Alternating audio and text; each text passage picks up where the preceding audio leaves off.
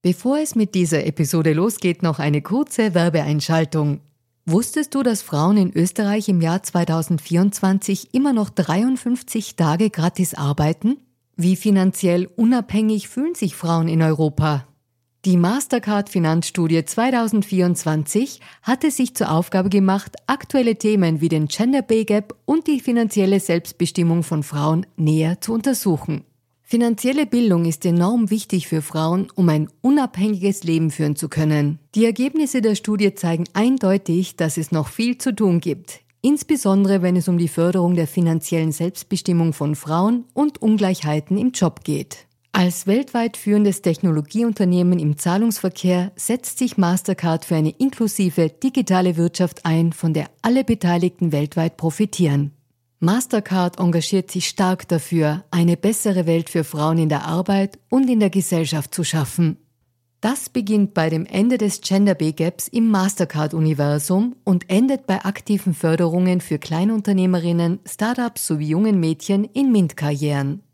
Weitere Informationen findet ihr unter www.mastercard.at-de-at. Und jetzt geht's weiter mit Fair and Female. Man sieht tatsächlich nicht nur in Österreich, muss man sagen, sondern wirklich im europäischen Kontext, dass sich mit diesem Thema Migration und Asyl in der Vergangenheit, aber leider auch noch jetzt, befürchte ich, sehr gut politisches Kleingeld hat schlagen lassen. In der jetzigen Situation tut man sich ein bisschen schwerer, mit Migration und Asyl als dem Reizthema durchzukommen, weil nämlich sehr viele andere Krisen fast vordergründiger sind. Zu einem überproportionalen Anteil waren die Systemerhalter während der Corona-Krise, waren Menschen mit Migrationshintergrund, waren ausländische Fachkräfte. Ja.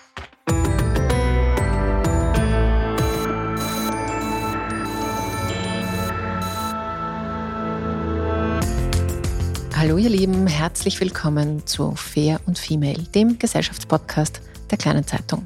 Mein Name ist Barbara Haas, ich bin Journalistin und hoste diesen Podcast und heute geht es um Paradoxien, also um Dinge, die zueinander im Widerspruch stehen. Das gibt es in ganz einfacher Weise, wenn man etwas sagt, weniger ist mehr. Und dann gibt es so richtig fette Paradoxien, die betreffen uns als Gesellschaft. Ich nehme mir heute zwei solcher Brocken vor, nämlich einmal den großen Begriff wir, also wir als Gesellschaft und warum es dieses wir zwar dringend braucht, aber es eigentlich in einer individualisierten Gesellschaft gar nicht so leicht ist, das herzustellen. Und andererseits das Thema Flucht und warum wir gerade auch seit dem Ukraine-Krieg plötzlich unterschiedliche Begriffe auch zu den Zugängen Asylsuchende, Geflüchtete oder Vertriebene haben. Und was passiert, wenn sich diese Vertriebenen vielleicht trotzdem nicht als zu hundertprozentig perfekt erweisen, weil sie vielleicht mit einem SUV in der heimischen Innenstadt stehen und wir dann auch nicht so recht wissen, ob wir das jetzt gut finden sollen oder nicht. Also es ist gar nicht so einfach, was wir heute vorhaben, aber es ist immer gut, mit Menschen über so komplexe Dinge zu reden, die sich sehr, sehr gut damit auskennen. Und deswegen freue ich mich sehr, heute eine Frau bei mir begrüßen zu dürfen, die zu beiden Themen Büchern geschrieben hat und seit vielen Jahren auch an der WU Wien zum Thema Fluchtmigration, Integration und gesellschaftliche Teilhabe forscht und lehrt und freue mich, dass sie da ist. Herzlich willkommen, Judith Kohlenberger. Hallo, vielen Dank für die Einladung. freue mich sehr. Liebe Judith, wir haben ein Du vereinbart. Wir kennen uns eigentlich nur über Social Media, aber wir bleiben jetzt beim Du. Und du hast dieser Tage dein neues Buch veröffentlicht. Es heißt Das Fluchtparadox über unseren widersprüchlichen Umgang mit Vertreibung und Vertriebenen. Vielleicht machen wir eine kleine Warm-up-Phase, ehe wir auf diese spannende Frage dann auch noch eingehen, auch mit den ukrainischen Vertriebenen. Wann und wodurch ist dir denn eigentlich aufgefallen, dass unser gesellschaftlicher Umgang mit Geflüchteten aus lauter Widersprüchen besteht? Mhm. Ich würde fast sagen, das fällt einem, wenn man sich beruflich damit befasst, fast nonstop auf. Also das ist wirklich so das Merkmal. Und ich bin da bei weitem nicht die einzige Forscherin in dem Bereich, die das sagt das Merkmal im aktuellen Flucht- und Asylregime, dass es einfach so widersprüchlich ist. Nämlich einerseits die Art der Politikgestaltung, möchte ich sagen, also so im klassischen Sinne auch dieses englische Policy-Making, unterschiedliche Politikerwartungen, die gestellt werden an geflüchtete Menschen, sowohl auf europäischer und globaler Ebene als auch auf nationaler Ebene. Dann aber vor allem auch die Diskurse und Narrative, die wir haben, die Erzählungen, könnte man sagen, welche Vorstellungen von der Figur des Flüchtlings als solches haben wir.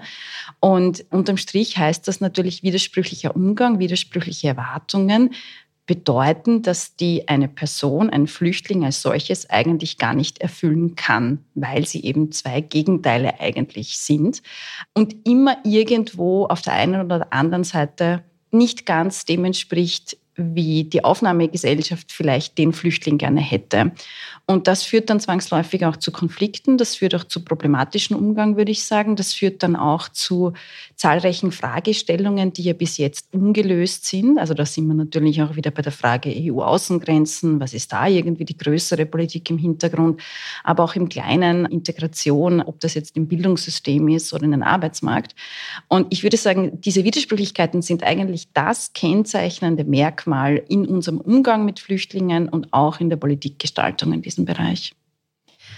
Ich habe dein Buch gelesen und da geht es um ein paar grundlegende Thesen und eine davon, die will ich jetzt ganz kurz sagen, weil ich sie sehr leicht verständlich gefunden habe.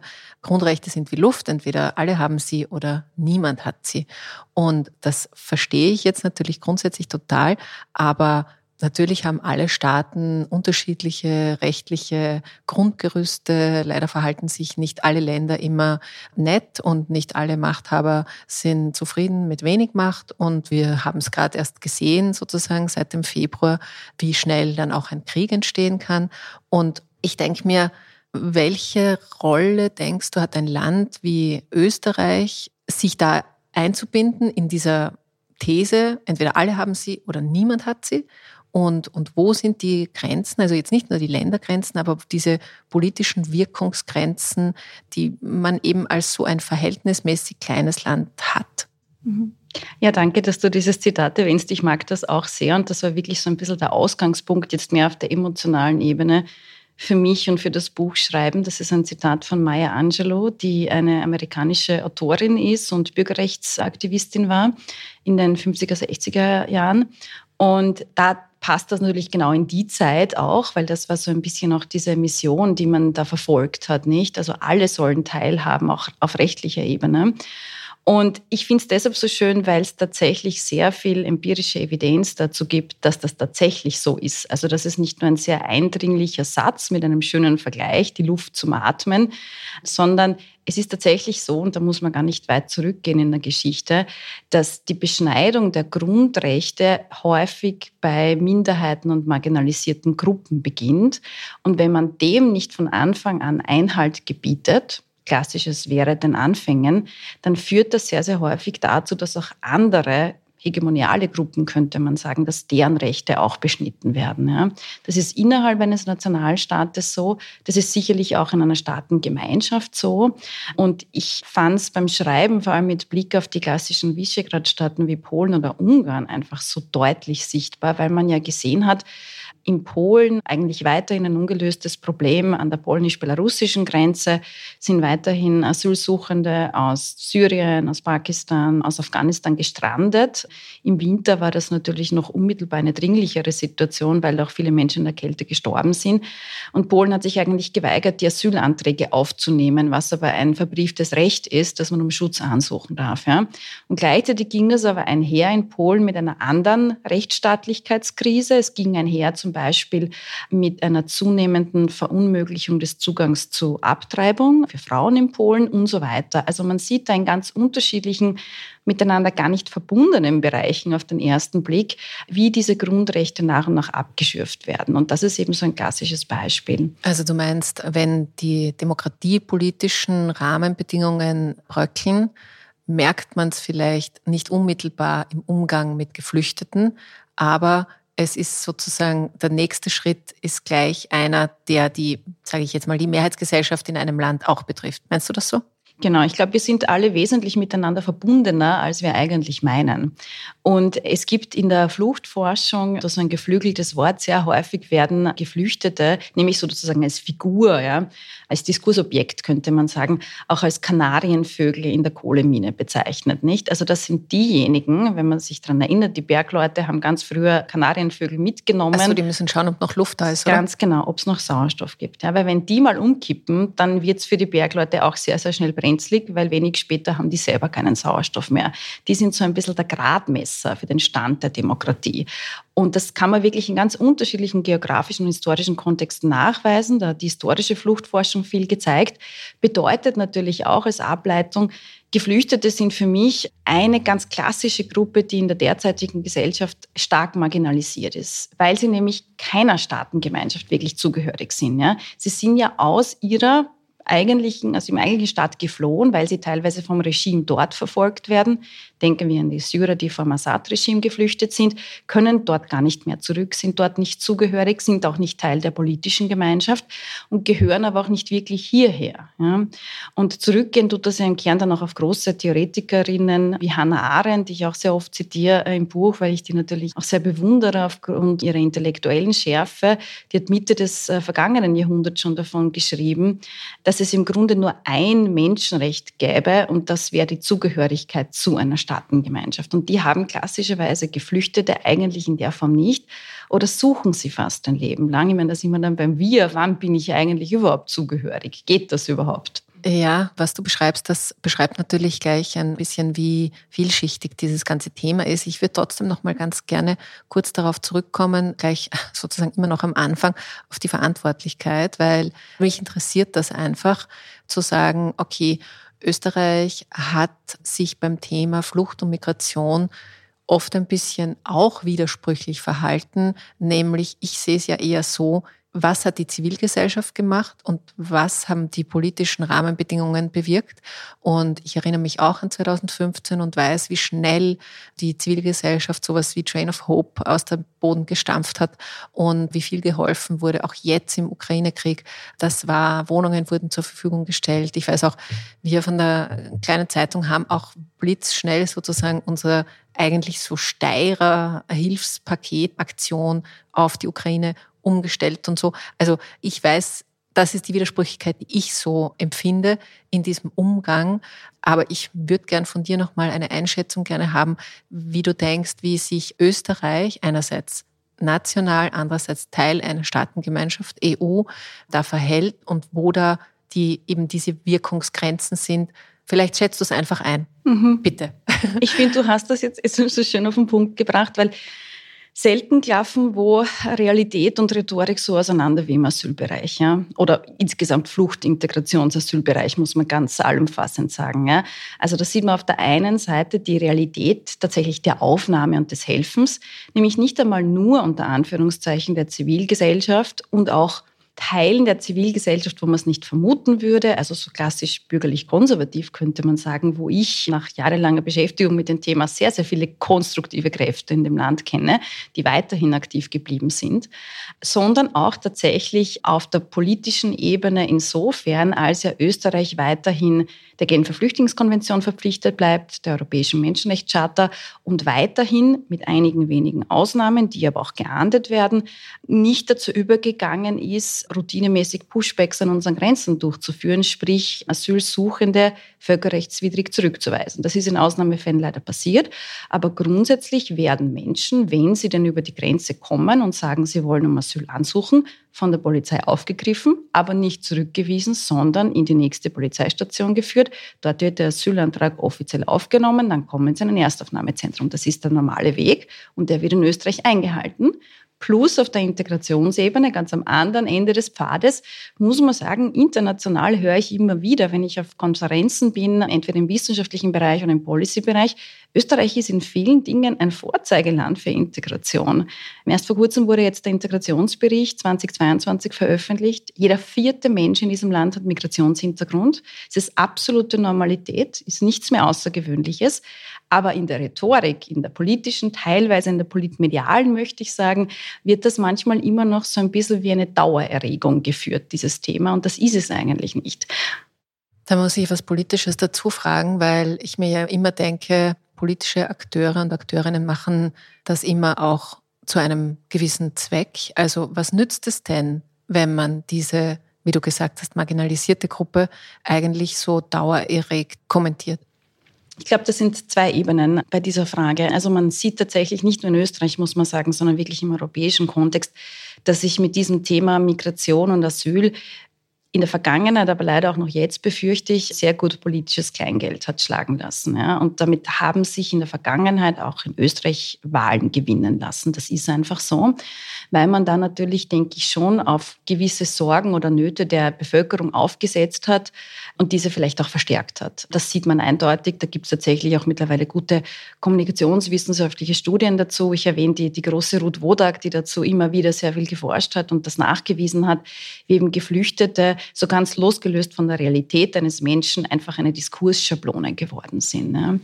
Wir kennen alle diese Stehsätze. 2015 darf sich nicht wiederholen. Die illegale Migration, was auch immer das ist und so weiter.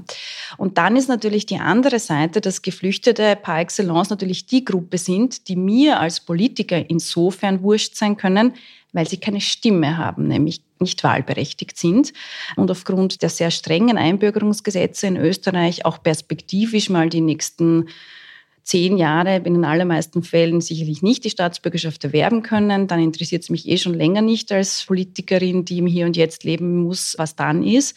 Da ist es natürlich leicht, gegen eine Gruppe, die sich jetzt rein auf der politischen Ebene nicht zur Wehr setzen kann, Stimmung zu machen. Ich glaube, das ist auch ein Punkt von vielen.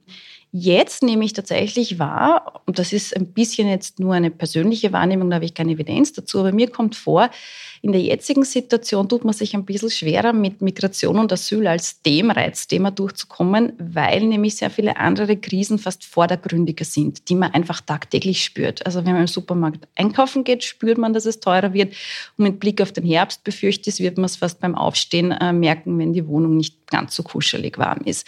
Das ist dann ein bisschen näher als eine vermeintliche Drohkulisse von ankommenden afrikanischen Asylanten. Ich sage es jetzt so, wie wir es vielleicht aus dem Boulevard kennen. Da bin ich jetzt gespannt, wie sich das weiterentwickeln wird, auch in den nächsten Monaten.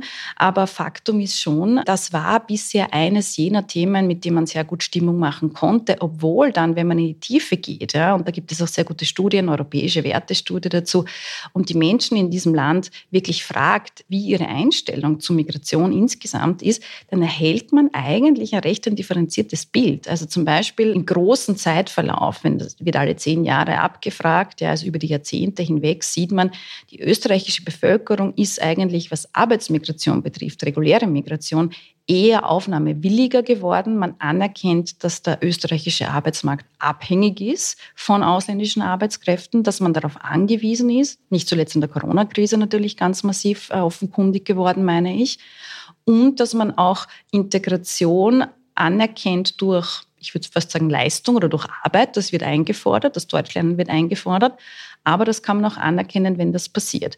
Gleichzeitig aber natürlich haben wir schon das Problem, dass, glaube ich, der Begriff illegale Migration momentan so aufgeladen ist, dass er gleichzeitig wieder sinnentleert ist. Was heißt das überhaupt? Aber natürlich, wenn ich am Straße jemanden frage, sind Sie für illegale Migration? Nein, warum sollte ich für was Illegales sein? Obwohl ich gar nicht mhm. weiß, was es, was es eigentlich bedeuten soll. Ja. Aber du meinst damit, es geht ja gar nicht legal. Genau, also es geht nicht legal als Asylsuchender, genau. Mhm. Ja. Also das ist eines dieser Paradoxien, die ich beschreibe im Buch, das Asylparadox, dass Geflüchtete im Grunde Recht brechen müssen, nämlich ohne gültigen Aufenthaltstitel mal die Grenzen passieren, um dann auf dem Territorium hier in Österreich den Asylantrag stellen zu können. Es ist nicht anders möglich. Mhm. Wenn man dein Buch liest, dann kommt man auch auf eben diese unterschiedlichen Begrifflichkeiten, da will ich jetzt ganz kurz hin, nämlich du hast jetzt von Asylsuchenden, von Geflüchteten gesprochen und im Zuge der Ukraine-Krise, Krieg, ist dann ein neues Wort dazugekommen in der politischen Kommunikation vor allem und das Wort heißt Vertriebene. Warum glaubst du, haben wir das gebraucht, dieses neue Wort? Wir jetzt, die ja da sozusagen angesprochen werden sollten als Staatsbürgerinnen. Ja, es ist natürlich für mich und meine Kolleginnen und Kollegen kein neues Wort, sondern eigentlich der Überbegriff immer schon gewesen für unterschiedliche Formen der Zwangsmigration oder Gewaltmigration, wie wir das nennen. Flüchtling war oft ein bisschen ein spezieller, geschützter Begriff, nämlich anerkannter Flüchtling nach der Genfer Konvention. Und wenn man einen Überbegriff gesucht hat, dann hat man häufig von Displacement oder Displaced gesprochen. Ich habe zum Beispiel 2015 gemeinsam mit Kolleginnen und Kollegen eine Studie durchgeführt, die hatte im Titel Displaced Persons. Also wir haben damals schon von Vertriebenen gesprochen, weil ja, auch syrische Menschen, die vor dem Assad-Regime geflüchtet sind, die sind auch vertrieben. Ja. Jetzt natürlich, und das ist interessant, dass es das nur im Deutschsprachigen gibt, weil im Englischen ist es schon so, dass man von Ukrainian Refugees spricht. Im deutschsprachigen Raum hat jetzt dieser Begriff Vertriebene Einzug gehalten. Ich habe ihm deshalb auch so bewusst, fast könnte man sagen, etwas provokant in den Untertitel meines Buches aufgenommen, mit der Ableitung dann nämlich, dass alle Geflüchteten auch Vertriebene sind und alle Vertriebene mussten flüchten. Ich glaube, man brauchte einfach diese Differenzierung, die ja insofern richtig ist, weil wir rein auf der legalen Ebene tatsächlich differenzieren tun. Ja? Also Menschen aus der Ukraine sind deshalb anders als Menschen aus Syrien, weil wir sie anders behandeln. Das stimmt. Ja? Die fallen in eine ganz speziell geschaffene Schutzkategorie, die Vor- und Nachteile mit sich bringt, sowohl für die Ukrainerinnen und Ukrainer selbst als auch für andere Gruppen. Das kann man jetzt von unterschiedlichen Ebenen betrachten, vor allem deshalb, weil der eigentlich universale Schutz des Asylrechts wegfällt. Aber dahinter, neben dieser unterschiedlichen juristischen Behandlung, steht natürlich auch, kommt mir vor, eine bewusste Trennung, weil das hat natürlich dann erlaubt zu sagen, das, was wir mit den Ukrainerinnen machen, das ist Nachbarschaftshilfe, das ist nicht Flucht, das ist nicht Asyl, das ist vor allem nicht illegale Migration. Ich glaube, es kommt auch so ein bisschen was Semantisches rein. Ich habe ja meine Wurzeln in der Kultur- und Sprachwissenschaft tatsächlich und ich glaube, vertrieben werden, das verdeutlicht noch einmal dieses absolute diese absolute Passivität, ja, also den Umständen komplett unterworfen zu sein, gar keine Wahl zu haben. Also du meinst damit, dass wenn jemand flüchtet, dann macht er das aktiv. Er flüchtet von jemandem oder aus etwas und wenn jemand vertrieben wird, dann hat er gar keine andere Chance. Er wird sozusagen eben vertrieben. Verdeutlicht es noch ja. einmal. Genau. Also mhm. das Zwangsmoment ist noch einmal, finde ich, stärker spürbar. Vielleicht natürlich nur unbewusst, wenn wir das verwenden im, im Alltag. Weil fliehen hat ja manchmal sogar, wir flüchten uns vor was, ja, wir stellen uns vielleicht nicht der Situation, hat ja fast manchmal in manchen Kontexten auch ein bisschen was Negatives mhm. von der Konnotation her. Aber vertrieben werden, da ist man einfach komplett ausgeliefert. Ja. Also da ist man auch total schutzbedürftig. Da kommen wir wieder dahin. Ja. Ich meine, man hatte ja nicht gleich am Anfang beim Ukraine-Krieg, aber nach ein paar Wochen gab es ja auch die Diskussion, Diskussion sozusagen, gibt es jetzt Flüchtlinge erster und Flüchtlinge zweiter Klasse? Hatte das was mit dieser Begrifflichkeit zu tun oder warum glaubst du, wo kam das her? Weil ich meine, andererseits muss man sagen, ja, jemanden, der mehr in der Nähe ist, dass man da mehr Nähe eben auch verspürt und mehr Verantwortung und natürlich auch die Auswirkungen besser spürt, das ist ja noch mal eher verständlich. Während man wahrscheinlich im syrischen Kontext ja auch sozusagen Menschen, autochtone Menschen in Österreich erstmal dreimal um die Ecke denken mussten, um überhaupt zu verstehen, warum geht es denen so. Ja, und das entspricht auch absolut der Dynamik von Flucht und Migration weltweit. Ja. Ich glaube, 75 Prozent in etwa aller Geflüchteten global gesehen kommen in den unmittelbaren Nachbarländern unter. Ja. Also das, was Polen, Ungarn, in weiterer Folge Österreich, Deutschland jetzt bei der Ukraine gemacht haben, das machen Länder im globalen Süden auch schon immer so. Ja. Also nur ein Bruchteil jener Menschen kommt dann nach Europa, muss man sagen. Und dieses Näheargument würde ich jetzt nicht per se automatisch als, wie es ja auch dann teilweise in, in manchen Analysen zu lesen war, als rassistisch sehen. Ja. Das kann natürlich ein Teil sein. Ich glaube, es ist immer multifaktorell, multikausal. Aber unmittelbar, glaube ich, ist das schon ein Argument zu sagen, hier ist, steht Europa als erstes in der Pflicht, weil wir sind die unmittelbaren Nachbarländer. Ja? Und wir sind vor allem auch ökonomisch und so weiter ganz eng miteinander verbunden. Das ist unsere unmittelbare Verantwortung. Das sehe ich so. Erste, zweite Klasse, das ist auch so ein Begriff, den ich nicht mag, weil es suggeriert so ein bisschen, die Ukrainerinnen, die jetzt kommen, die sitzen da erste Reihe fußfrei in samtenen Waggons und können da sämtliche Annehmlichkeiten genießen. Dem ist natürlich nicht so. Im Gegenteil, man sieht jetzt fünf Monate nach Ausbruch des Krieges schon, dass es da erste Verfallserscheinungen gibt, auch in der, will gar nicht sagen österreichischen Hilfsbereitschaft, aber in der Art und Weise, wie man einfach dann die Aufnahmerichtlinie in Österreich umgesetzt hat, was zum Beispiel Sozialleistungen für Ukrainerinnen betrifft. Da gibt es sehr viele, für die es sehr, sehr schwierig ist mittlerweile. Wohnen, Arbeitssuche. Im Herbst wird sicherlich auch der Schulbesuch von Kindern nicht unbedingt so einfach für manche sein. Also da ich mag die Begrifflichkeit einfach nicht, weil es gibt auch bei den Ukrainerinnen, die kommen und die Aufnahme brauchen, sehr viele Lehrstellen, die noch nicht beantwortet wurden. Ja, das ist natürlich eh immer so eine, eine Kategorisierung, die auch wir Medien einerseits ganz gerne machen und andererseits trifft sie natürlich nie wirklich den Punkt. Aber was schon auffällig toll war, am Anfang zu sagen, ja, da gibt's mal eben den Zugang zum Arbeitsmarkt. Es gibt sowas wie gratis Bahnfahren. Es gibt eben solche Dinge oder gratis Parken oder solche Sachen. Und du beschreibst das eh auch irgendwie ziemlich spannend, was dann passiert, wenn eben diese scheinbar so, nicht scheinbar, sondern de facto schutzbedürftigen Menschen aus der Ukraine wenn sich dann plötzlich was in dieser Erwartung, also wie arm und wie hilfsbedürftig muss ein vertriebener Mensch sein, damit wir nachhaltig bereit sind, dem zu helfen. Und ich habe vorhin schon in der Anmod die SUVs in der Wiener Innenstadt zitiert, die gab es auch. Da wirst du jetzt sagen, ist ja klar, die, die mehr Geld haben, können schneller weg sozusagen. Aber was passiert da sozusagen in dem Umgang und das ist vielleicht auch ein Paradoxon oder ein Paradox, was passiert dann, wenn eben so geflüchtete Menschen plötzlich was tun, was sie scheinbar nicht tun sollten? Mhm, mhm. Was sie ja in der Sicht der Aufnahmegesellschaft schneller mal tun, nicht? Also das ist ein, glaube ich, ein sehr, sehr schmaler Grad, auf dem man sich bewegt als Geflüchteter, gerade auch in europäischen Aufnahmegesellschaften. Weil auf der einen Seite ist es dieses möglichst schutzbedürftig sein. Interessanterweise erfüllen ja die ukrainischen Menschen, die jetzt da ankommen, diese Erwartung fast automatisch, weil das sind ja häufig die Gruppen, die man sich quasi 2015 gewünscht hätte, wenn ich das jetzt ein bisschen polemisch sagen darf. Nicht? Das sind junge Frauen mit Kindern, mit kleinen Kindern. Das sind dann auch wieder ältere Menschen, chronisch kranke Menschen, Menschen mit speziellen Herausforderungen, Beeinträchtigungen. Also das sind die, die wirklich ganz besonders vulnerabel sind, wie man sagen würde, wenn man jetzt so einen Corona-Begriff umlegen möchte.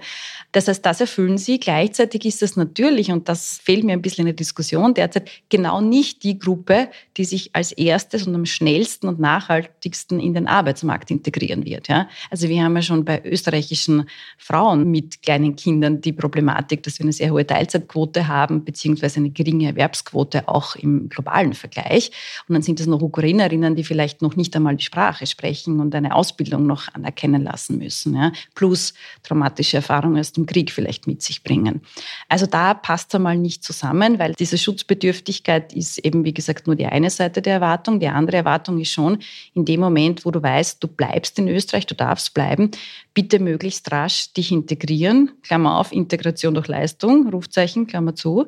So in der Richtung ist dann die Erwartung. Und das wären ja paradoxerweise, wären das ja genau jene gewesen, die demografisch gesehen vor allem 2015 gekommen sind. Junge, fitte Männer. Das ist die klassische Arbeitsmarktgruppe, ja, die lange dem Arbeitsmarkt zur Verfügung steht, wo es sich noch auszahlt, aufzuqualifizieren, die sehr lange ins System einzahlen würden, die auch teilweise sehr lernwillig waren, sowohl im niedrig qualifizierten Hilfsarbeiterbereich, wo wir jetzt Arbeitskräftemangel haben, als auch im Facharbeiterbereich, aber natürlich die aus anderen Gründen nicht erwünscht war. Ja. Also das ist so eines dieser Paradoxien, die ich da kenne schwierig Weil ich kann mich noch erinnern, da, die jungen Männer aus Syrien, da war sozusagen die Befürchtung, dass die potenziell ja kriminell sind oder werden, relativ rasch, oder? Habe ich das richtig oder falsch in Erinnerung? Das weiß ich nämlich nicht. Ja. Also, aber es war irgendwie so konnotiert, oder? Absolut, ja. Und ich glaube, es gab von Anfang an sehr viel die Bedenken, dass eben diese Asylansprüche nicht legitim wären, nicht? Also diese Unterstellung, dass das Menschen sind, die eigentlich keinen Schutzanspruch haben, beziehungsweise, was, was ich auch sehr häufig damals vernommen habe, wo sind denn die ganzen Frauen und Mädchen? Ja, die mhm. sollen eben nachgebracht werden, weil, und das ist ja für mich eigentlich der Hauptunterschied zwischen der jetzigen Fluchtbewegung aus der Ukraine und der damaligen aus Syrien, dass du vorher beschrieben hast, die sozusagen die Aufnahmebedingungen, gratis U-Bahn-Tickets oder irgendwie private Quartiere. Wesentlich wichtiger ist davor, dass nämlich die Ukrainer noch bevor überhaupt die Massenzustromrichtlinie aktiviert wurde, ohnehin visafrei, nämlich legal in die EU reisen konnten, weil da gab es diese Visafreiheit, die schon lange davor ausgedealt wurde. Für 90 Tage können sie in jedem europäischen Land bleiben. Das heißt, was ihnen erspart geblieben ist, war der gefährliche und sehr teure Fluchtweg, der meistens im Falle von Syrern und Afghanen mit Schleppern erfolgt, aus Mangel von Alternativen, wo viele Menschen monatlich, muss man sagen, ums Leben kommen, etwa Weg übers Mittelmeer oder auch Westbalkanroute. Und das ist etwas, was, finde ich, die, die Hauptunterscheidung eigentlich war. Ja? Diese Möglichkeit zur legalen Flucht, da beginnt es schon. Das ist wiederum etwas, wo man natürlich durch entsprechende Politikgestaltung das auch anderen Gruppen zur Verfügung stellen könnte als ein Instrument, weil unterm Strich würde das bedeuten, dass dann sehr wohl auch mehr Frauen, Mädchen, vulnerable Gruppen eben aus diesen anderen Ländern kommen könnten. Aber genau denen wollten ja die jungen, fitten Männer den Weg ersparen, in der Hoffnung, dass sie sie dann über die legale Möglichkeit der Familienzusammenführung nachholen können. Und dann müssen sie eben nicht in ein Ruderboot steigen und damit rechnen, dass sie am Weg nach Europa ihr Leben verlieren. Aber ich muss da jetzt noch mal was anderes dazu fragen, weil jetzt haben wir eben ukrainische Geflüchtete, Vertriebene und um die kümmern wir uns und zum Teil gehen die auch schon wieder zurück und so. Also das ist ja, dann gibt es dieses Thema, was du besprochen hast, dass die in den Arbeitsmarkt wahrscheinlich nicht so flott drinnen sind und nicht drinnen sein werden. Aber sozusagen das ist unser Hauptfluchtfokus momentan. Und wenn ich mir jetzt aber anhöre, was du sagst, Mittelmeer und so weiter, das gibt's ja immer noch, also hat ja nicht sozusagen alles aufgehört. Da komme ich jetzt nochmal an die Frage zurück, die ich schon am Anfang gestellt habe. Was ist denn da wirklich eine realistische Aufgabenbreite für so jemand wie Österreich und die EU? Weil jetzt will ich nicht populistische Sprüche nachsagen, aber alles kann man jetzt auch wieder nicht regeln, sozusagen, oder? Mhm, mhm. Ja, es gibt natürlich mehrere Möglichkeiten, wie man das ganze System so aufstellen könnte, dass es eben keine Paradoxien mehr gibt, nicht? Und das ist ja auch so ein bisschen die Stoßrichtung meines Buches, dass ich der Meinung bin, im jetzigen System, das nämlich so widersprüchlich ist, ist eigentlich eine Lösung der sogenannten europäischen Flüchtlingsfrage nicht möglich. Ja? Also eigentlich braucht es ein komplettes Umwerfen dieses jetzigen Systems und eine neue Gestaltung. Ich glaube, eine, ich kann jetzt nicht alles darstellen, das ist ein ganzes Bündel an Maßnahmen und da bietet ja die Forschung eigentlich sehr viel, muss man sagen. Auch vieles, was empirisch gut belegt ist, dass es funktioniert und andere vermeintliche Migrationssteuerungsinstrumente, die nämlich kaum oder wenig funktionieren oder zu unerwünschten Nebeneffekten führen, aber die man trotzdem verwendet. Ja weiß nicht warum. Ich meine, ich weiß warum, das ist politisch strategisch, aber könnte man anders lösen. Also ich glaube, in der jetzigen Situation, um einzelne Instrumente herauszugreifen, würde es sich anbieten, weil ja auch viele unterschiedliche Themen jetzt so ein bisschen sich zuspitzen oder am Kulminieren sind, kommt mir vor. Nicht diese Polykrise, in der wir uns befinden. Ich glaube, es wäre höchst an der Zeit, endlich einmal sich zu trauen, diese vermeintlich getrennten Schienen von regulärer Migration, sprich vor allem Arbeitsmigration und sogenannter irregulärer Migration, Fluchtmigration, humanitäre Schiene, diese beiden Schienen zusammenzudenken und, und wirklich auch festzuhalten, dass die in der Realität kommunizierende Gefäße sind. Dass es auch tatsächlich so ist, dass wir wahrnehmen, lässt sich auch wiederum gut empirisch nachweisen, dass Flucht- und Migrationsgründe in der Realität zunehmend ineinander übergehen und sich gar nicht mehr so streng voneinander trennen lassen.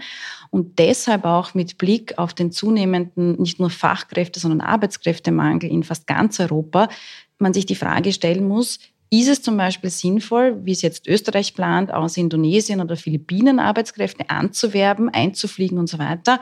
Oder eventuell auch zu schauen, was würde denn die Asylschiene hergeben, auch mit dem Hintergrund, das weiß man auch wieder historisch belegt, dass wenn man Menschen, die jetzt derzeit vor allem auf die Asylschiene ausweichen, wenn man denen legale Alternativen bietet, zum Beispiel einige Jahre nach Europa einreisen zu können, hier Geld verdienen zu können, dann wieder zurückgehen zu können, mit der Perspektive, nach einigen Jahren im Herkunftsland wieder einzureisen, sogenannte zirkuläre Migration. Wenn man solche Möglichkeiten bietet, dann würde man tatsächlich die Asylschiene entlasten, was ja immer mhm. gesagt wird. Ja. Das ist unglaublich heikel, das ist mir bewusst. Ich glaube, da gibt es politisch jetzt, was ich jetzt die nächsten Jahre sehen würde, keine Möglichkeit zu einem Konsens. Das sehe ich nicht. Aber das sagen sehr, sehr viele Experten, sowohl aus der Wissenschaft als auch aus der Praxis, dass es eigentlich höchst an der Zeit wäre, weil wir ja tatsächlich damit mehrere Krisen gleichzeitig, wenn wir es gut gestalten, auch angehen könnten und zusammendenken könnten. Ja, das ist spannend. Ich glaube, also mir fällt dazu jetzt eher die EU ein, weil ich glaube, das ist auf nationaler, staatlicher Ebene schwer zu umzusetzen. Also immer in Österreich haben wir eine konservative Regierung und die wird wahrscheinlich auch so bleiben, auch wenn die Grünen drinnen sind. Aber ich glaube, es gibt keine Mehrheit für solche eher dramatischeren Umbrüche. Aber Du bist ja in dieser Fluchtforschung wirklich drinnen und kennst eben auch die politischen Rahmenbedingungen dazu, auch auf internationaler Ebene. Du sagst, es ist hochheikel, aber das, was du gerade gesagt hast mit dieser zirkulären Migration, ist das für alle Länder in, zum Beispiel in der EU hochheikel? Ist es ein akademischer Lösungsweg, der quasi eh nie den Weg in die Realität finden wird? Also man hat in der Vergangenheit immer wieder dieses Instrument angewandt, ja, nicht nur in Europa, sondern auch in anderen Kontexten. Und was mir gerade einfällt, vielleicht muss ich sogar ein bisschen diese sehr pessimistische Perspektive zurücknehmen, weil mit Blick auf Deutschland, und die haben das in unglaublich rascher Zeit umgesetzt, die haben nämlich von Anfang an im neuen Koalitionsabkommen festgehalten, sie möchten eben eine stärkere Durchlässigkeit zwischen diesen erwähnten Schienen, humanitäre Schiene auf der einen Seite, reguläre Migration auf der anderen Seite, ermöglichen. Durch eine 3 plus 2 Regelung heißt das, also Menschen, die asylwerbend sind, aber in Ausbildung sich in Mangelberufen in Deutschland befinden, die dürfen bleiben und auch nach nach Lehrabschluss dann noch einige Zeit arbeiten oder auch das Instrument der Duldung. Jene, die einfach schon länger hier sind, werden aufgenommen, werden legalisiert, sagt man da auch. Da ist mittlerweile ein neues Bleiberecht geschaffen worden, weil man damit auch einfach der Realität einer modernen Einwanderungsgesellschaft gerecht werden möchte. Das heißt, es geht tatsächlich, wenn man möchte. In Österreich sehe ich es momentan auch nicht. Ich glaube, da bräuchte es eine progressive Mehrheit links der Mitte, das stimmt. Und ich sehe es auch tatsächlich kaum in den Parteiprogrammen abgebildet, dass das jetzt vordergründig etwas wäre, was man verfolgt oder wofür man sich einsetzt. Aber es gibt diese Instrumente und ich glaube, man müsste auch ein bisschen mehr vielleicht schauen zu verdeutlichen, was nämlich nicht einmal nur die Vorteile von Migration sind oder warum es Migration braucht, sondern warum wir als europäische Länder zunehmend ganz massiv abhängig sind davon. Ja? Also zu einem überproportionalen Anteil waren die Systemerhalter während der Corona-Krise, waren Menschen mit Migrationshintergrund, waren ausländische Fachkräfte, ja? die man tatsächlich unter höchster nationaler Kraftaufwendung, während wir alle zu Hause gesessen sind, eingeflogen hat. Ja, also Charterflüge gab es damals. Pflegekräfte. Ja. Pflegekräfte, so. Erntekräfte, Saisonarbeiter und so weiter.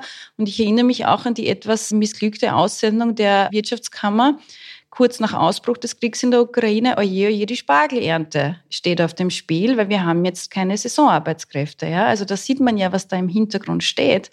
Nur traut sich das irgendwie niemand zusammendenken und sagen, okay, gut, da haben wir auf der einen Seite, wir brauchen dringend Leute, auf der anderen Seite, wir tun alles bis hin zu Einsatz von Grenzgewalt, um die Leute wegzuhalten. Also irgendwie ist das natürlich ein bisschen paradox. Ja, das klingt jetzt auch paradox, aber andererseits denke ich mir gerade, so wie durchaus pragmatisch, wie du das jetzt auch schilderst, das klingt super.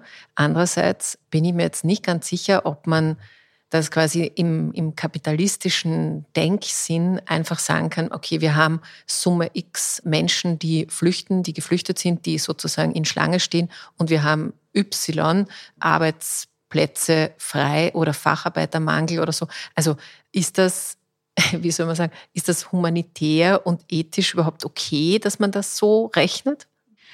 Gut, das kann man bei den österreichischen Erwerbslosen auch nicht so eins zu eins nicht. Das ist ja leider häufig Diskussion. Wir haben eh so viele freie Arbeitsplätze und warum gibt es dann Arbeitslose? Die wollen alle nicht. Absolut, ja. Ich bin da ja ein bisschen, versuche mich da immer so ein bisschen zwischen den Polen zu bewegen, weil ich auch wahrnehme, also das, was du ansprichst, ist so diese Ökonomisierung, die mir dann vorgeworfen wird, ja, von Schutzsuchenden, wo ich dann häufig als Argument höre, das sollte rein ein humanitäres Argument sein, von mir aus auch ein rechtliches. Da geht es einfach darum, Menschen, die in Not sind, zu helfen, aber keinesfalls die als so wie es ich nämlich auch manchmal tue, als Humankapital zu sehen. Das darf man ja gar nicht, weil die kommen ja nicht als Arbeitskräfte, die kommen als Schutzsuchende. Ich glaube, das ist halt wiederum etwas, und da sind wir wieder bei diesem Flüchtlingsparadox, nicht welche Erwartungen haben wir an Flüchtlinge, wie soll ein Flüchtling sein? Der soll halt möglichst arm sein und schutzbedürftig und so weiter, aber der soll vielleicht nicht unbedingt eine Fachkraft sein oder darf es vielleicht nicht sein. Und nimmt man dann umgekehrt, das kann ich nicht beantworten, weil ich selber kein Flüchtling bin, aber ich möchte es als Frage in den Raum stellen, nimmt man nicht umgekehrt den geflüchteten Menschen selbst dann auch die Möglichkeit zu sagen, natürlich bin ich ein Humankapital für euer Land, ich bin eine Bereicherung, was den Arbeit Arbeitsmarkt betrifft. Und ich habe tatsächlich persönlich diese Erfahrung gemacht, weil wir haben 2015, habe ich schon kurz erwähnt, eine der europaweit ersten Studien durchgeführt zu den soziodemografischen und ökonomischen Hintergründen von damals Ankommenden.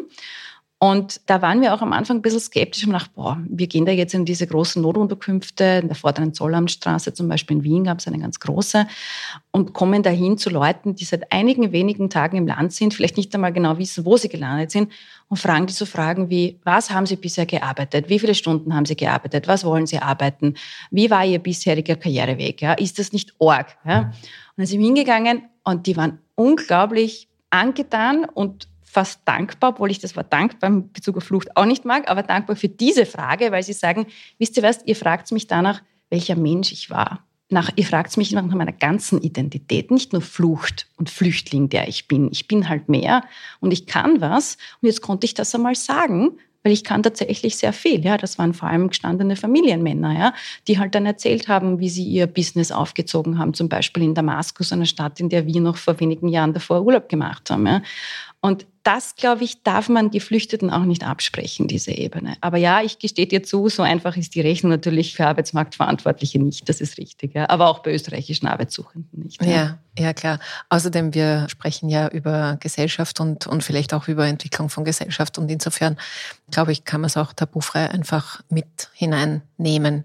Ich möchte eh gleich noch ein bisschen stärker auf Gesellschaft. Und ich möchte auf dein anderes Buch noch kurz kommen, das Wir heißt. Und ich habe es am Anfang schon ganz kurz aufgerissen, sozusagen dieses, es gibt eigentlich kein Wir, weil das ist immer sozusagen die jeweils die Abgrenzung von dem Kleinen. Und es gibt wir und die anderen, aber das Wir ist irgendwie schwierig. Und das Wir ist aber so notwendig in Gesellschaften. Und du hast da eine Studie zitiert, eine Market-Studie aus 2018, und die zitiere ich jetzt hier auch nochmal ganz kurz. Fast 70 Prozent der Befragten haben mit wir ihr Heimatland Österreich verbunden und ähnliche Werte gab es bei Familie und Freundeskreis. Und größer gefasstes wir, so wie Europa oder die EU, hatten da nur 30 Prozent Übereinstimmung. Und ich kann da noch eine kleine Kuriosität dazufügen. Ich komme aus einer kleinen Gemeinde in der Obersteiermark im Enstal und die hat an sich nur 3000 Einwohner, aber da gibt es sozusagen innerörtliche Identitätsflecken, wo schon sozusagen ich bin nicht Oberwinkel, ich bin Winkel oder ich bin Weihern und wir sprechen da wirklich, ich weiß nicht, ob es Google Maps überhaupt finden kann. Und ich verstehe das, weil ich, ich habe das ja auch miterlebt, dass man sich sozusagen der kleinste gemeinsame Fleck ist sozusagen meine Identität. Aber ich verstehe auch, dass ein gesellschaftspolitisch ein bisschen ein schwieriger Zugang ist. Aber warum ist es denn so?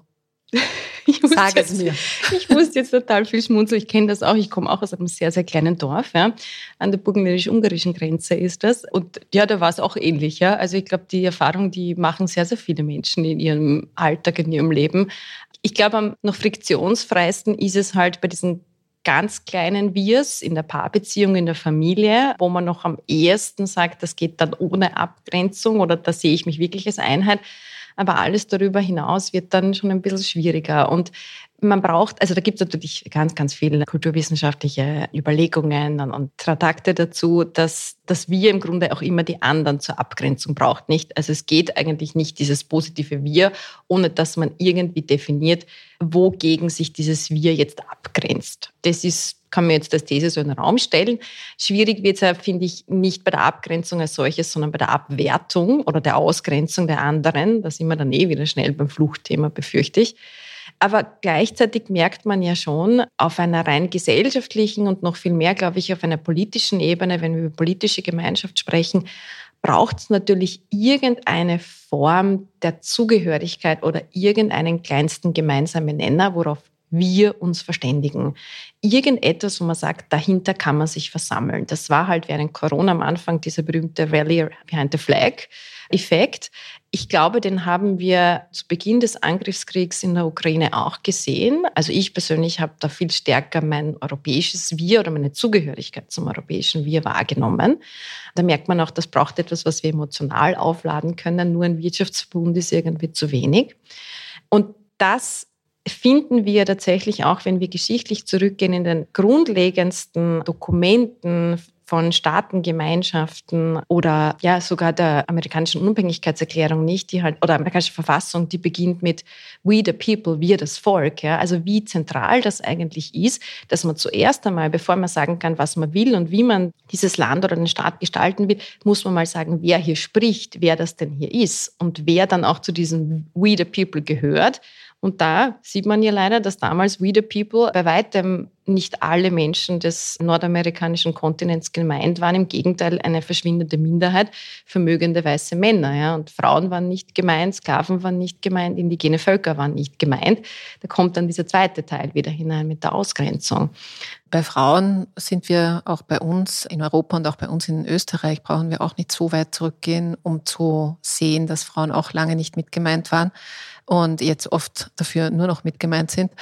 wenn wir über Gesellschaft reden und wir haben vorher über diese quasi Erwartungen auch an gewisse Bevölkerungsgruppen, die sozusagen in dem Fall wären es halt Geflüchtete gewesen, aber auch innerhalb unserer Gesellschaft haben wir, also gibt es sozusagen eine Art Gefälle von was ist ein Wir, das gehört wird, das was zu sagen hat, das gestalten kann und wo gibt es sozusagen Andockpunkte zu einem anderen Wir. Und ich glaube, das ist das Schwierige. Du hast schon von Polykrisen oder wie heißt das jetzt? Ja, gesprochen, dass wir ja als Gesellschaft tatsächlich total dringend so einen kleinsten gemeinsamen Nenner bräuchten. Und ich will nicht, dass du in die Glaskugel schaust, aber was wären denn Ansatzpunkte zu sagen, okay, wir können vielleicht nicht die Staatsbürgerschaft hernehmen, aber kann man was anderes aus diesen vielen Krisen vielleicht rausdestillieren, wo man ein Wir vielleicht neu entwickeln kann? Mhm, mhm. Oh, das ist eine große Aufgabe. ähm, nein, du musst ja. sie nicht, du musst sie nicht mhm, lösen, aber mhm. nein, du kannst sie auch nicht lösen, aber, aber mich würde deine Einschätzung interessieren es ist natürlich ein bisschen dieses abgedroschene, die Krise als Chance, wobei ich glaube, dass da ein Fünkchen Wahrheit ist da natürlich drinnen, ja, weil das aktiviert all diese Dinge in uns, denke ich. Und das aktiviert, glaube ich, schon auch auf einer ganz tiefen Ebene. Ich leite es jetzt von mir induktiv ab den Wunsch nach einem Wir, also dass man gerne zugehörig wäre, weil sonst ist man ja allein als ich, nicht? Also natürlich kann man jetzt sagen, ich, das ist die ultimative Freiheit, wir bestehen alle nur aus individualisierten, hyperindividualisierten Ichs in dieser Gesellschaft, das ist toll und super und niemand nimmt mir meine Freiheit, schon gar nicht, indem ich mir so einen fetzen Stoff am Mund halten muss und solche Dinge. Ne? Auf der anderen Seite glaube ich, und selbst das hatten ja selbst die wenn ich jetzt das Wort gebrauchen darf, die Schwurbler und Corona-Leugner, finde ich, ohne dass es ihnen vielleicht bewusst war, verdeutlicht, weil ich glaube, was hinter diesen allwöchentlichen Demonstrationen über den Wiener Ring stand, war ja auf der abstrakten Ebene die Suche nach einem Gemeinschaftsgefühl, nach einer Zugehörigkeit, nach irgendetwas, wo ich wieder gemeinsam mit wem anderen mich spüren kann, wo ich merke, da trägt jemand meine Sorgen, Ängste und Wünsche mit, meine Sehnsüchte. Da sehe ich mich in einer Gruppe, so fragil die auch ist, ja, und ich glaube, die wird keine nachhaltigen Bestand haben, auch nicht als politische Kraft, jetzt das MFG meine ich. Ich hoffe, dass das in einigen Jahren dann werden sämtliche Spuren getilgt sein. Aber da sieht man ja auch, dieser Wunsch nach dem Wir ist eigentlich sehr, sehr groß. Und jetzt ist es vielleicht noch ein bisschen stärker noch einmal mit dem russischen Angriffskrieg, der wieder vielleicht zu einer gewissen Vereinigung führen kann. Also der Wunsch ist immer da. Du hast jetzt schon gesagt, Staatsbürgerschaft kann man nicht über Nacht natürlich ändern. Das stimmt. Ich glaube, das wäre diese Form des politischen Wirs, die notwendig ist. Aber auf vielen anderen Ebenen, ich würde jetzt in meiner Sprache sagen, anderen Dimensionen der Integration, ja, gibt es natürlich auch Möglichkeiten, die Zugehörigkeit zu fördern. Und etwas sehr Zentrales ist zum Beispiel die soziale Ebene, ja, wo ich ja Austausch scha schaffen kann. Da gibt es eine uralte Theorie aus der Sozialwissenschaft, die interessanterweise immer und immer wieder sich bewahrheitet, zumindest in Teilen, teilweise auch nicht, aber im Großen und Ganzen trifft sie immer wieder zu die Kontakttheorie. Ja, je mehr Kontakt ich zum Beispiel mit Geflüchteten oder Menschen mit Migrationshintergrund habe, desto weniger Vorurteile werde ich haben, weil ich die nämlich ja, Probe aufs Exempel testen kann, ob das stimmt oder nicht. Und das führt dann interessanterweise beim typischen Österreicher dazu, na, ich bin gegen die Asylanten, aber der Ahmed aus der Arbeit, der ist okay, ja, der ist nicht so, ja, der ist okay, ja, aber sonst bin ich gegen die alle, diese gesichtslose Masse, die da auf mich zukommt. Also da ist auch ein bisschen was drinnen. Das heißt, ich glaube, ein Rezept wäre tatsächlich Nähe, auch wenn die Reibung verursachen kann, das glaube ich tatsächlich. Diese Konflikte muss man halt austragen können. Da hilft uns, glaube ich, oder befürchte ich, der digitale Raum nicht so, dass mhm. da schwierig wird, weil man eben genau den anderen nicht vor Augen hat. Ja. Aber ich glaube, diese Kontaktmöglichkeiten stärker wieder zuzulassen, auch Diskurs in dem Sinne und vor allem nicht diese viel mehr fragmentierteren Stimmen oder diese vermeintliche Dissonanz, die wir jetzt stärker spüren, eben weil jetzt Menschen oder Stimmen sprechen können, die vor 50 oder 100 Jahren nie im Leben Teil des Diskursseins hätten können. Ja? Frauen klassischerweise, ja, vor allem aber auch jetzt ganz stark, nämlich war Kinder und Enkelkinder der Gastarbeitergeneration, mhm. die sehr laut sind und sehr selbstbewusst, ja, die natürlich vielleicht auch jetzt sagen, hört einmal Leute, ja, wir wurden aufgenommen, wir durften hier auch in Österreich ein neues Leben, eine neue Identität finden. Aber manche Dinge sind nicht so gut gelaufen und hört euch das jetzt einmal an, liebe Österreicher. Ja? Also das ist auch Teil einer Arbeit am Wir, auch wenn es weh tut. Ja, das finde ich total spannend und das bringt mich jetzt gedanklich nochmal zurück auf unseren Anfang. Ich muss nur ganz kurz sagen, bei uns läuten die Kirchenglocken, ich weiß nicht wie lange, aber entschuldigt, liebe Hörerinnen, Sie werden auch wieder aufhören. Aber genau beim Wir jetzt. Ja, genau beim Wir können sich die, die, die, die genau, das Segen ist, ich sage da nichts dazu, aber auch die, natürlich die traditionellen Kirchen haben eine gewisse Verantwortung, was das Wir bedingt. Also herzlich eingeladen auch an der Stelle. Nein, aber was ich mir nur gerade denke, wenn es eh schon so kompliziert ist und was du jetzt mit der Kontakttheorie gesagt hast, ich habe das wahrgenommen bei meinen eigenen Kindern, die jetzt nicht nur auch mit ukrainischen Schülerinnen und Schülern jetzt das letzte halbe Jahr verbracht haben, sondern na, auch im, im Vorfeld natürlich.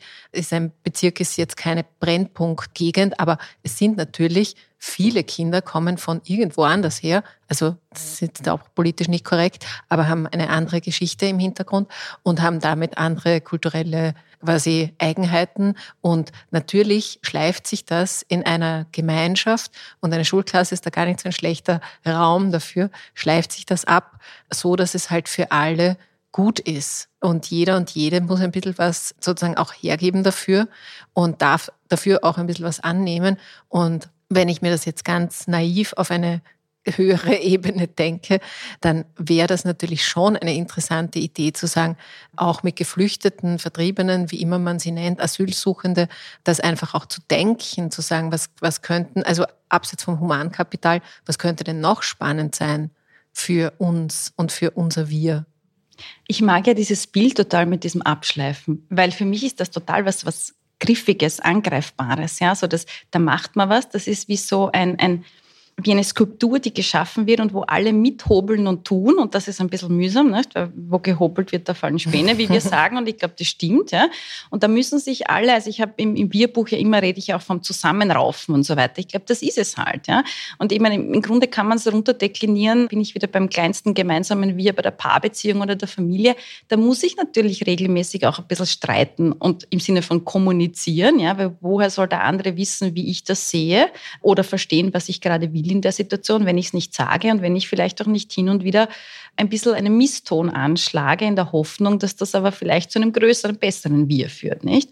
Also ich glaube, eine komplette streitlose Beziehung, ich hatte sie noch nicht. Ich vermeine eher, das bedeutet, dass man so in die komplette innere Emigration gegangen ist. Mir ist eh schon alles wurscht. Ja? Also ich, ich nehme gar nicht mehr den Aufwand auf mich, in den Streit zu gehen. Natürlich, wie gesagt, Streiten, produktives Streiten ist in der digitalen Welt fast unmöglich und ist in Zeiten wie diesen sehr, sehr schwierig. Das gestehe ich zu.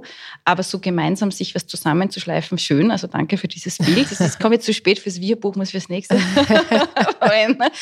Aber sonst, ja, ich meine, ich habe jetzt gedacht, das Absurde ist ja, weil du jetzt die Kontakttheorie ansprichst, wir schaffen natürlich genau nicht die Räume wie zum Beispiel neu ankommende Menschen. Ich denke jetzt an klassische Asylwerbende, auch wirklich von Beginn an in Austausch und Kontakt treten mit der Aufnahmegesellschaft, sondern wir bringen sie unter, meistens in Erstaufnahmezentren, die sehr weit weg sind vom Schuss, meistens irgendwo am Land und dann auch außerhalb, möglichst abgesperrt und so weiter. Das ist immer so ein Punkt, der mir sofort natürlich vor Augen kommt, einfach auch wirklich visuell dieses ein bisschen wegsperren oder abgrenzen. Und da beginnt es vielleicht schon, weil natürlich Kontakträume sehen anders aus. Und sonst, glaube ich, müsste man natürlich auch, ich habe vor kurzem erst eine Diskussion geführt, ja, wie bringen wir zum Beispiel Asylberechtigte dazu, offene Stellen im Westen Österreichs anzunehmen, nicht? Das ist so ein großes Thema jetzt gerade. Ja, ich muss halt ganzheitlich wahrscheinlich denken, nicht? Und dass für geflüchtete Menschen wie für alle Menschen das Leben nicht nur aus Arbeit besteht, auch wenn es bei mir sich manchmal so anfühlt, aber es ist nicht so, sondern natürlich auch vor allem aus Sozialkontakten, aus sozialem Umfeld. Und dass Geflüchtete, gerade auch wenn sie alleine gekommen sind, vielleicht eh erst mühsam sich ihre Peer Group wieder zusammengesucht haben, will man nicht schon wieder wohin, wo vielleicht auch in kleinteiligen Strukturen im Dorf oder so es noch einmal schwieriger ist, Anschluss zu finden. Ne? Das müsste sich vielleicht ganz anders gestalten. Das sind dann die ganz kleinen Details in der Ausgestaltung, wie denn Integration laufen könnte. Wie gesagt, ich glaube, da tut sich eh schon sehr vieles und da leistet Österreich nicht nur von den Vereinen her, sondern auch von vielen Behörden, die damit betraut sind, gar nicht so schlechte Arbeit. Man nimmt es leider nicht so wahr und ich würde mir ein bisschen mehr einen positiven Diskurs wünschen. Aber ohne den Kontakt wird es halt nicht gehen, das ist richtig. Ja. Mhm. Ja, toll. Judith, vielen herzlichen Dank. Ich nehme mit jetzt auch noch das Thema Streitdiskurs und Streitgesellschaft, das ein bisschen zu etablieren. Wir sind da alle nicht wahnsinnig gut darin, aber es ist vielleicht wichtig, um Gesellschaft zu bauen und auch vielleicht um ein paar Paradoxien oder so, heißt das jetzt so? Mehrzahl Paradoxien, ja, beim Thema Flucht, Migration und Vertriebene, um das Wort jetzt auch nochmal zu verwenden, vielleicht ein bisschen wegzukriegen. Judith, ganz, ganz lieben Dank. Hat mir großen Spaß gemacht, unser Gespräch. Ich wünsche dir viel Erfolg für dein Buch. Am 22. August ist es erschienen und ist im Verlag Kremer und Scheriau verlegt worden und erschienen. Genau so. Und was ich noch sage ist, wenn euch noch was einfällt zu unserem Gespräch und ihr Feedback habt, dann bitte wie immer unter barbara.has.kleinezeitung.at und wenn ihr wissen wollt, was sonst noch so los ist auf der Welt oder eben bei euch in der Region, ganz in der Region, dann gerne auf Print oder digital auf kleinezeitung.at. Und ich freue mich, wenn wir uns nächste Woche wieder hören. Judith, vielen Dank, sage ich dir nochmal. Vielen lieben Dank für das Gespräch. Und euch wünsche ich bis dahin alles Liebe und Baba.